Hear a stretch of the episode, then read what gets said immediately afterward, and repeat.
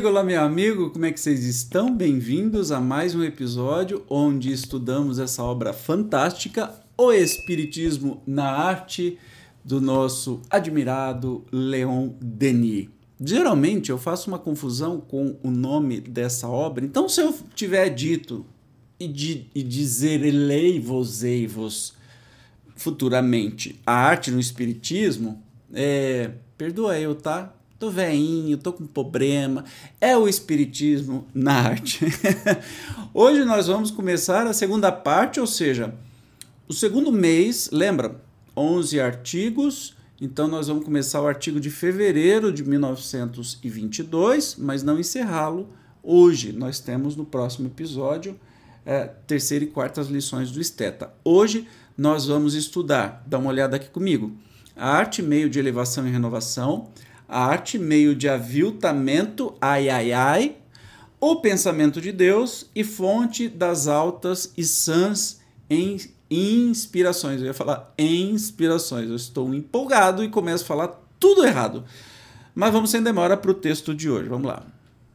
A arte, sob suas formas diversas, como dissemos no artigo anterior, é a expressão da beleza eterna uma manifestação da poderosa harmonia que rege o universo, é o raio de luz que vem do alto e que dissipa as brumas, as obscuridades da matéria, e nos faz entrever os planos da vida superior. A arte é, por si mesma, plena de ensinamentos, de revelações, de luz. Ela arrasta a alma em direção às regiões da vida espiritual, que é a verdadeira vida, e que a alma anseia tornar a encontrar um dia. A arte bem compreendida é um poderoso meio de elevação e de renovação, é a fonte dos mais puros prazeres da alma. Ela embeleza a vida, sustenta e consola na provação e traça para o espírito, antecipadamente, as rotas para o céu. Quando a arte é sustentada, inspirada por uma fé sincera, por um nobre ideal, é sempre uma fonte fecunda de instrução, um meio incomparável de civilização e de aperfeiçoamento. Porém, em nossos dias, muito frequentemente ela é aviltada, desviada do seu objetivo, escravizada por mesquinhas teorias de escola e, principalmente, considerada como um meio de chegar à fortuna, às honras terrestres. Emprega-se a arte para adular as más paixões, para superexcitar os sentidos e assim faz-se da arte um meio de aviltamento. Então vamos lá. É... Sobre isso, eu esqueci de falar uns três episódios atrás que ah, tem o PDF no endereço aqui, que tem tanto no podcast quanto no YouTube. Se você vai lá no canal, tem o link para você entrar no Google Sala de Aula e que tem as obras que eu disponibilizo, inclusive o PDF desta daqui, que você pode baixar gratuitamente, tá? E estudar comigo e ler com tempo, reler, enfim, você que decide. Bom, uh, um trecho deste, deste uh, artigo eu uso no meu uh, na, na, minha palestra, no meu estudo, uh, a influência da música no espiritismo. Se quiser dar uma assistida, tem tanto no canal do YouTube quanto nos podcasts e é bem interessante. E também tem no meu livro, se você encontra no Amazon. Só entra evandroliva.com, tem o link lá para você adquirir, tá? Bem baratinho. Na verdade, eu, eu, queria colocar de graça no Amazon, mas eles não deixam fazer isso. Mas enfim, então pelo mínimo possível tá lá. Fala sobre a arte, né? Bem compreendida, é um poderoso meio de elevação, de renovação, quando é sustentada por uma fé sincera, um ideal nobre, uma fonte fecunda de instrução, meio incomparável de civilização e aperfeiçoamento. Só que muitas vezes ela é aviltada você sabe o que é aviltamento? É um nome engraçadinho que eu vou pesquisar aqui no meu Google. Aviltamento. Aviltamento. E aí eu vou falar, pedir para ele falar com você. Será que eu consigo falar? Ó, aqui, ó. Aviltamento.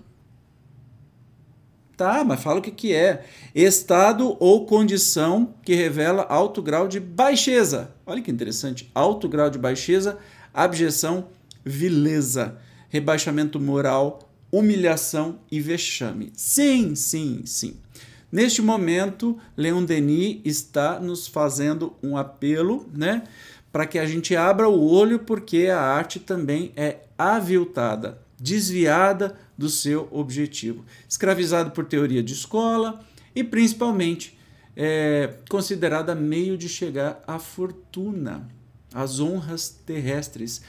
Emprega-se para adular as más paixões, superexcitar os sentidos e faz assim da arte um meio de aviltamento. Aí a minha pergunta, aí vem o tio chato, você já reparou na letra e na pobreza é, não instrumental, porque são os melhores instrumentistas que o dinheiro pode comprar, mas das composições, especialmente, né, de composições, que eu não vou falar nem o gênero que você já deve estar imaginando, que só estimula bebedeira, egoísmo, ficação, sexo, etc, etc. E não, não estou falando do funk. O funk é uma legítima manifestação, tem baixaria, tem muita baixaria, mas estou falando daquilo que eles consideram é, sertanejo, mas que não, nem de perto passa pelo sertanejo, que invadiu né, todas as casas no Brasil inteiro. Né? Então, assim, se isso não for aviltamento, o que, que seria? Né? E aí não estou falando só de um estilo, né? Tem, a gente precisa prestar atenção, estou falando de música, podemos estender isso para todas as artes. Nós precisamos prestar atenção naquilo que a gente consome de arte para não comer comida estragada e depois se arrepender. E especialmente perceber o que, que os nossos jovens estão consumindo. Né? Uh, existem tipos de música, por exemplo, que desvalorizam a mulher, que são misóginos, que falam um monte de coisa, e os jovens que seguem tendem a repetir este comportamento, estes ensinamentos. Isso não é arte, isso é aviltamento da música. Né? Então, é sobre isso que ele estava falando lá em 1800 e tralalá amarelo. Né? Imagina se ele estivesse vivendo hoje. Oh, que beleza que seriam esses escritos. Né? Quase todos aqueles que receberam a sagrada missão de conduzir as almas para o alto se eximiram dessa tarefa. Eles se tornaram culpados de um crime, recusando-se a instruir e a esclarecer a sociedade, perpetuando a desordem moral e todos os males que se precipitam sobre a humanidade. Esse comportamento explica a decadência da arte em nossa época e a ausência de obras importantes. Eita! Eu podia ter certeza que ele estava falando da nossa época de hoje, mas ele estava falando em 1921. Eu falei 1800 e lá que eu vivo sempre inspirado no Kardec, mas começo do século passado, ou retrasado. Eu faço uma confusão desse negócio de século, você também? Eu sou meio burrinho para essas coisas. Mas enfim. Ele está falando coisas de mais de 100 anos atrás. Parece que está falando de hoje, né? Vamos continuar aqui no estudo. O pensamento de Deus é a fonte das altas e sãs inspirações. Se nossos artistas soubessem beber nessa fonte, nela encontrariam o segredo das obras imperecíveis e as maiores felicidades. O Espiritismo vem lhes oferecer os recursos espirituais de que nossa época tem necessidade para se regenerar ele nos faz compreender que a vida, em sua plenitude, é apenas a concepção e a realização da beleza eterna. Viver é sempre subir, sempre crescer, sempre acrescentar em seu sentimento e a noção do belo. As grandes obras só se elaboram no recolhimento e no silêncio, à custa de longas meditações e de uma comunhão mais ou menos consciente com o mundo superior. O alarido das cidades não é conveniente ao voo do pensamento. Ao contrário, a calma da natureza, a paz profunda das montanhas, facilitam a inspiração e favorecem a eclosão do talento. Assim, confirma-se, uma vez mais, o provérbio árabe: o barulho é para os homens, o silêncio é para Deus. O espírita sabe que imensa ajuda a comunhão com o além, com os espíritos celestes, oferece ao artista, ao escritor, ao poeta. Quase todas as grandes obras tiveram colaboradores invisíveis. Essa associação se fortifica e se acentua pela fé e pela prece, que permitem às forças do alto penetrarem mais profundamente em nós e impregnarem todo o nosso ser. Mais do que qualquer outro, o espírita sente as correntes poderosas que passam sobre as frontes pensativas e inspiram ideias, formas, harmonias, que são como os materiais dos quais o gênio se utilizará para edificar sua maravilhosa obra. Engraçado que eu me lembrei de uma coisa aqui, né? Sobre essa questão de que o silêncio, né? É, auxilia todos os artistas que vão fazer alguma coisa.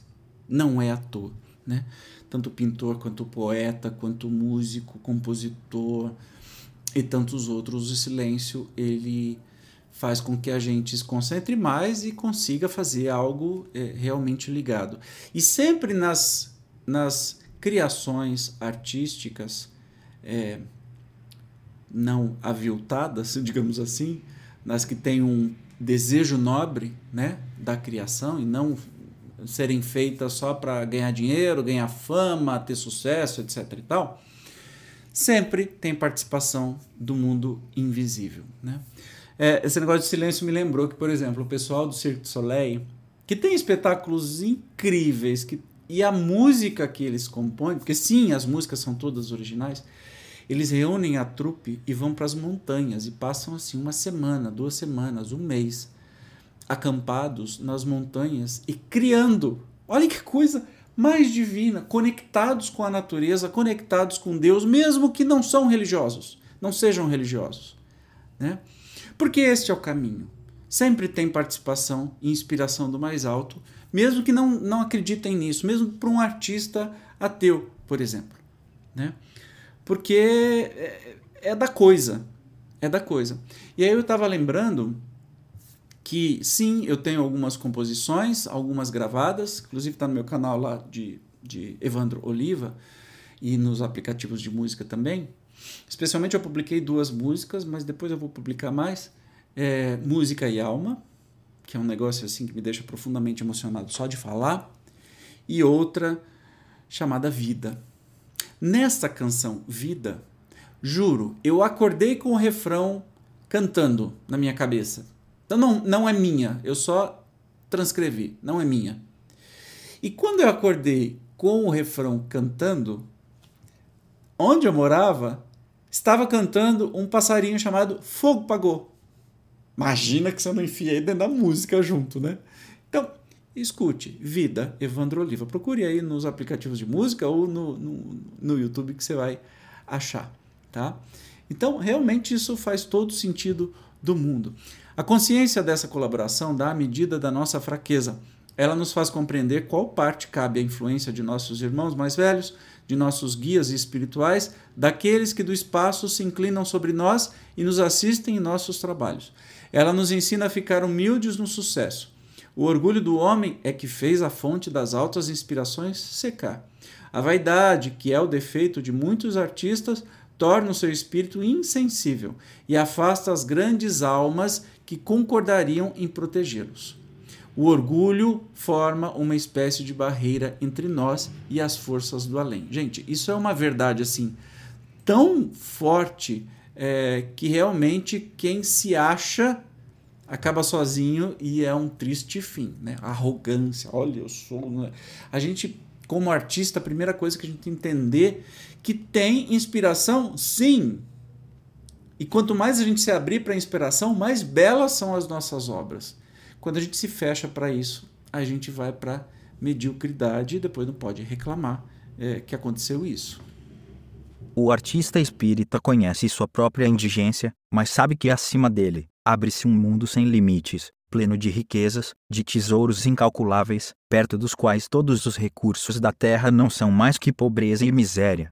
O espírita também sabe que esse mundo invisível, se ele souber tornar-se digno dele, purificando seu pensamento e seu coração, pode tornar mais intensa a ação do alto, fazer, lo participar de suas riquezas pela inspiração e pela revelação e delas impregnar as obras que serão como um reflexo da vida superior e da glória divina.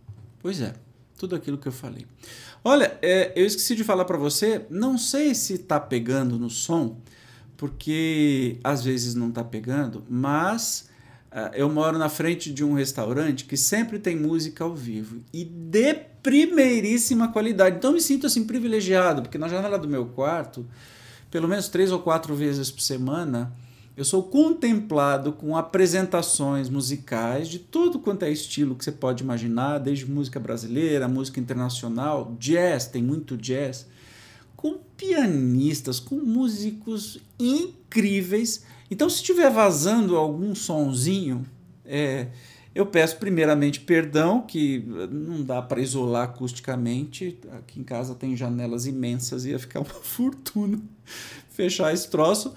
Mas eu acho que você nem deve estar tá ouvindo. Mas se estiver ouvindo, ó, a qualidade é muito boa, tá? Então, assim, é uma baita de uma trilha sonora aqui enfeitando o nosso estudo. Vamos continuar? A inspiração e a evolução da arte e do pensamento. O objetivo deste tópico é, principalmente, mostrar o considerável papel que a inspiração desempenhou em todos os tempos na evolução da arte e do pensamento. Todos os estudantes do oculto sabem que uma onda de ideias, de formas, de imagens, derrama-se incessantemente do mundo invisível sobre a humanidade. A maior parte dos escritores, dos artistas, dos poetas, dos inventores, conhece essas correntes poderosas que vêm fecundar seu cérebro, ampliar o círculo das suas concepções. Ora, a inspiração se introduz suavemente em nosso intelecto, mistura-se intimamente ao nosso próprio pensamento, de tal forma que se torna impossível distingui-la. Ora, é uma irrupção súbita, uma invasão cerebral, um sopro que passa sobre nossas frontes e nos agita fortemente numa espécie de febre, Outras vezes é como uma voz interior, tão nítida, tão clara que parece vir de fora para nos falar de coisas graves e profundas. Ah, eu, eu, não, eu não posso deixar de falar de um querido amigo, um querido amigo, Tony Jardini. Procure aí, Tony Jardini. É o cara, pianista assim de, de. Gente, é incrível. Procure. Tony Jardini. E o Tony me contou que algumas vezes ele tem, eu acho que já passou de mil composições. As composições dele vêm na cabeça dele e depois ele passa tudo isso para a partitura e no site dele tem tudo gratuito para você baixar, se quiser tocar, se for pianista, enfim. Uma delas, inclusive, ele botou, dedicou para mim, que eu amo de paixão, é, como toda a sua obra. Ele me contou, falando, né, que a gente está conversando sobre inspiração, ele me contou que uma vez ele entrou, por exemplo, para ensaiar no Teatro Municipal de Rio Preto, que tinha um, tem um piano, tinha um piano de cauda lá, né? E ele não tinha um piano de cauda, então ele entrou para ensaiar numa sexta-feira à noite. Pois é, ele entrou num transe, eu chamo de transe mediúnico, o detalhe que ele é ateu, não sei se é ateu até hoje, mas ele me contando isso como ateu, e que só foi acordar e estava completamente dolorido no outro dia, às 8 horas da manhã. Passou a noite inteira tocando piano. E me contou que muitas de suas composições, nessa febre né, que a gente acabou de, de, de ler aqui, né, um sopro, uma febre, uma agita fortemente, que ele passou o fim de semana inteiro, ele morava sozinho, passou o fim de semana inteiro trancado dentro de casa e compondo e meio que num processo muito doido, né? E se isso não for inspiração do mais alto, se for uma intervenção do mais alto, o que mais seria, né? E ele, que é ateu, não acredita em nada disso. Inclusive, se você estiver vendo, Tony, deve ser um milagre você estar tá assistindo esse negócio. Mas que legal, tomara que eu consiga fazer sua cabeça ao contrário, ou não, tanto faz, tanto fez o que você acredita, o que importa é quem você é e o tanto de beleza que você traz para o mundo, tá? Uma corrente de forças e de pensamentos agita-se e rola em torno de nós, buscando penetrar nos cérebros humanos dispostos a recebê-los, assimilá-los, a traduzi-los sob a forma e a medida de suas capacidades e seu grau de evolução. Uns o exprimem de uma forma mais ampla, outros de forma mais restrita, de acordo com suas aptidões, com a riqueza ou a pobreza das, das expressões que lhes são familiares e os recursos de sua é, inteligência. E eu é, é uma sensação que eu tenho, tá? Então você pode discordar de mim, mas é, eu acredito que, por exemplo, eu posso falar sobre todo tipo de arte, mas eu vou falar da, do meu tipo de arte, que é a música, né? Uma das artes, eu acho, mas especialmente a música. A inspiração, quando você está compondo alguma coisa, se você está conectado com o mais alto, é um tipo de mediunidade, sabe? É um tipo de mediunidade porque você vira instrumento, né, da do mais alto para trazer uma obra bacana assim para o planeta.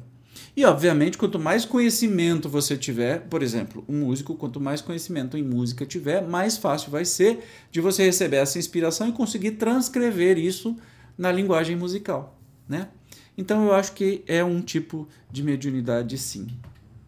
As lições de esteta, que reproduzimos mais adiante, vão determinar os diversos caracteres da inspiração, segundo os casos. Entre os homens de talento, muitos reconheceram essas influências invisíveis. Vários descrevem o estado vizinho ao do transe, em que a elaboração de uma grande obra os lança. Outros falam da onda ardente que os penetra, do fogo que corre em suas veias e provoca uma superexcitação que centuplica suas faculdades. Às vezes procuram, inutilmente, resistir a essa força que os domina, o subjuga e destruiria seu envoltório, caso fosse contínua. Existem os que sucumbiram a essa ação soberana e morreram prematuramente, como Rafael IX, na flor da idade. Lamartine X descreveu esse estado em versos célebres. Olha que interessante, né? É, é meio que colaborando aquilo que eu falei sobre a questão do dessa inspiração que deixa, pode ser até avassaladora e que deixou, por exemplo, o meu amigo Tony é, inconsciente uma noite inteira. Né? Então, tem a ver é, com este tipo de, de, de, de, de composição, de criação, seja a arte qual for. Deixa eu falar uma coisinha. É, quando vocês ouvirem algum Rafael 9, Lamartine 10, etc e tal, não liga não, é que eu não consigo tirar isso do leitor, ele vai ler sempre, então é, são referências. Se você baixar o PDF lá, você vai ter essa referência, tá? E aí diz que Lamartine, eu vou mostrar para você porque eu não me atrevo a ler. Lamartine descreveu esse estado em versos cérebres e eu não procurei, porque eu estudo com você, eu acabei não procurando o significado. Então, estou mostrando a você. Não me atrevo, porque está em francês. E se eu ler, você vai dar risada. Então, quem sou eu de fazer isso? Então, está mostrado aqui. Se quiser, baixa o PDF e dá uma olhada, porque infelizmente não tem a tradução. E eu acabei não procurando essa tradução. Então, fica a lição aí de, de casa para você buscar essa tradução. Nós vamos continuar aqui no nosso estudo. Romain Roland, Romain Roland descreve nesses tempos o caso especial de Miguel Ângelo, na revista de Paris, 1906, e Chaillet de la Quinzaine, eu acho que é assim que fala.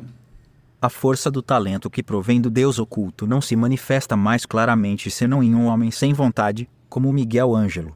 Jamais um homem foi sua presa dessa forma, esse talento não parecia da mesma natureza que ele, era um conquistador, que havia se lançado sobre ele e o mantinha escravizado. Sua vontade não tinha nenhum poder e quase se poderia dizer, nenhum poder tinham seu espírito e seu coração. Era uma exaltação frenética, uma vida formidável em um corpo e uma alma muito fracos para contê-las. Engraçado, será que ele está falando do Miguel Ângelo ou está falando do Michelangelo? Não sei, fica aqui a minha dúvida, que a gente pode compartilhar. Mas vamos continuar aqui.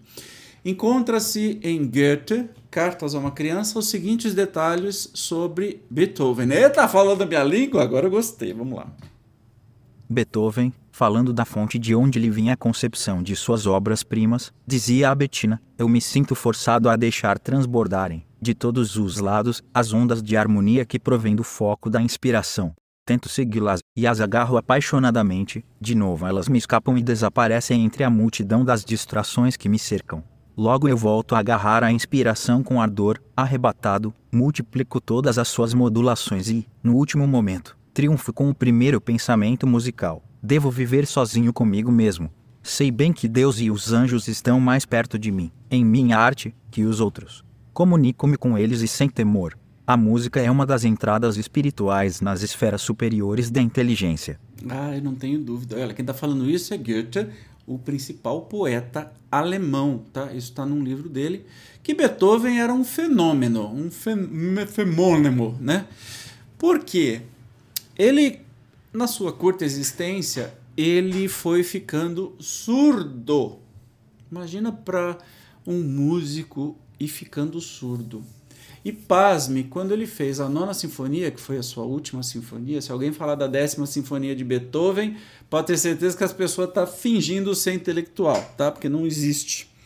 A nona sinfonia de Beethoven, a sinfonia coral, porque a quarta parte ela é toda cantada por solistas e coral grande, é onde a gente tem aí o ódio e alegria. Freude, Schinnergitte, Funken, Tote, Haus Elysium, sabe? Então, Essa é da nona sinfonia. Ele estava completamente surdo quando compôs tudo isso.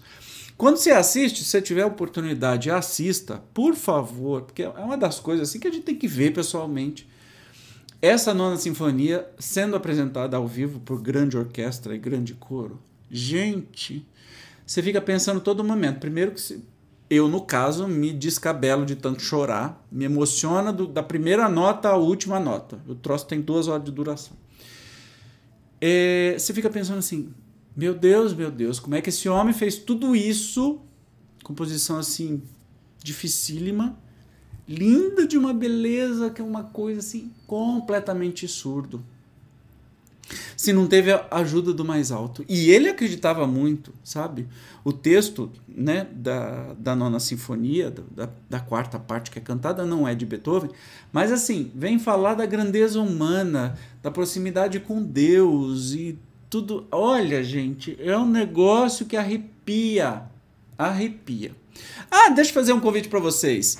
É, eu tenho um outro Eu sou o cara dos canais, tá? Tem muito canal. Se você ficar confuso, entra lá no site evandrooliva.com, que os canais estão todos lá. É, mas eu tenho um canal chamado Programa Vivate, que eu apresentei durante cinco anos numa rádio em Rio Preto, trabalho voluntário, e também numa TV local durante dois anos. Eu fiz uma série de programas e resolvi regravá-los para postar no canal do YouTube. Então procura Programa Vivate, que é o canal do. Vivace, tá? Vivace, que é uma expressão que significa muito vivaz, muito vivo. É um andamento de, da música, né? Então procure lá, tem o programa de Beethoven. Beethoven, depende da língua que você fala, mas pode falar Beethoven mesmo. E eu vou contar a vida inteira de quem foi Beethoven. Eu acho que você vai gostar. Dá uma espiada lá. Mas vamos voltar aqui para o nosso estudo. Já percebeu que eu tô, pelo jeito, com TDAH, que eu vou indo para tudo quanto é canto. Não sei se não tenho, né? Porque me inspira, ou talvez a minha, a minha inspiração, a minha empolgação com este tema seja tanto que eu quero falar um pouco de tudo para vocês. Mas, enfim, voltando para cá, Mozart, por sua vez, em uma de suas cartas a um amigo íntimo, nos inicia nos mistérios da inspiração musical. Essa carta foi publicada em A Vida de Mozart por Holmes em Londres em 1845. E aí notou falando sobre é, o Mozart espírito que tem na revista Espírita, tá? Estou falando sobre o que Mozart disse mesmo. Vamos lá. Dizeis que gostaríeis de saber qual é minha maneira de compor e qual é o meu método. Verdadeiramente eu não posso vos dizer mais do que o que vou falar, porque eu mesmo não sei nada a respeito e não consigo me explicar. Quando estou com boa disposição e completamente só, durante meu passeio, os pensamentos musicais me vêm em abundância. Não sei de onde vêm esses pensamentos, nem como eles me chegam, minha vontade não tem nenhum poder nisso. Olha que interessante. Inclusive, não sei se você sabe, mas uma característica de Mozart é que as suas composições não tinham rasura. Então, assim, eram escritas diretamente no papel, não, não apagava para corrigir, porque vinha do mais alto, ele simplesmente botava lá. Isso diminui Mozart? Ah, então ele era um médium e não tem. Não, pelo contrário. É o talento dele que trouxe isso, é o estudo de vidas anteriores e merecimento e conexão com o mais alto que trazia isso. É, e, e, nos seus 35 anos, apenas 35 anos, trouxe mais de 400 obras. Entenda como obra, por exemplo, o Requiem de Mozart, que é uma missa lindíssima, minha preferida, é uma dessas mais de 400 obras. Então é coisa pra caramba que ele fez, tá? Schiller declarou que seus mais belos pensamentos não eram de sua própria criação. Eles lhe vinham tão rapidamente e com uma tal força que ele tinha dificuldade em compreendê-los bastante rápido para transcrevê-los.